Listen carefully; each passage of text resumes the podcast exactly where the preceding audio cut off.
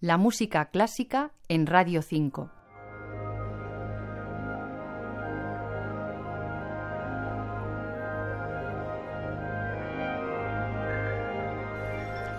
Estamos escuchando hoy cómo sonaría un claro de luna sobre el Paraná. Es realmente una escena del ballet Panambí, el opus 1 del compositor argentino Alberto Ginastera.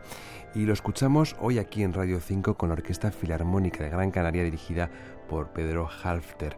Pertenece esta grabación a un disco que han titulado Panambí y que ha publicado Universal. Y en las notas de ese disco, con una letra microscópica, el periodista Benjamín G. Rosado nos cuenta así cómo se gestó este ballet Panambí del año 1934-1936.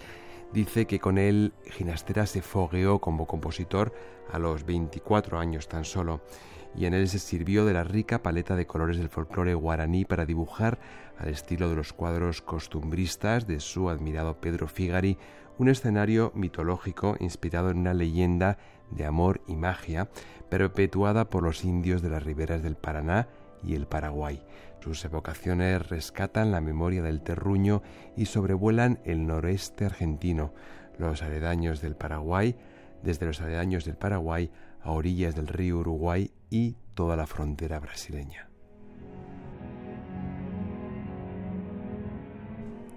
Música clásica radio 5 arroba rtve.es. John Vandrés, Radio 5, Todo Noticias.